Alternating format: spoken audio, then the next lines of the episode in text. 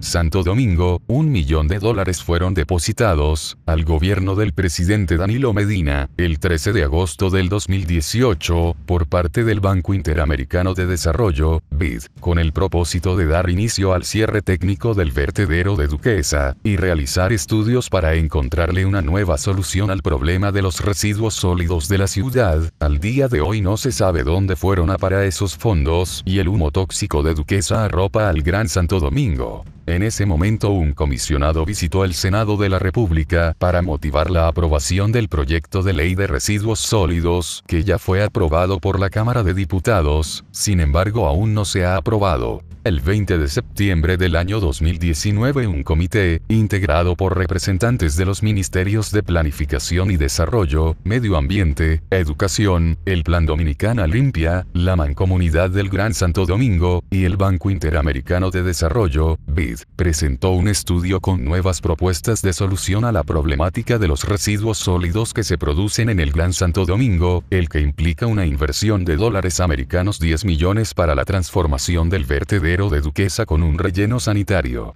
Este levantamiento pretende impulsar estrategias destinadas a erradicar la problemática de manera definitiva para el 2030. El 17 de enero del 2020 el presidente Danilo Medina creó una comisión presidencial para la reestructuración del vertedero a cielo abierto de Duquesa para preparar el cierre técnico del vertedero y planificar la construcción de relleno sanitario donde se depositaron los residuos. La comisión está presidida por el Ministerio de la Presidencia y la integran el Ministerio de Medio Ambiente, Obras Públicas, Ministerio de Economía, Planificación y Desarrollo, Salud Pública, la Corporación de Acueducto y Alcantarillado de Santo Domingo, la Liga Municipal Dominicana, los ayuntamientos del Distrito Nacional, Santo Domingo Norte, Santo Domingo Este, Santo Domingo Este, Los Alcarrizos, Distrito Municipal de Pantoja, Ayuntamiento de Pedro Brand y la Junta Municipal de La Guayiga. De igual forma, esta comisión deberá crear propuestas para la reforma institucional del Plan Maestro de Manejo de Residuos Sólidos, presentado por el Banco Interamericano de Desarrollo.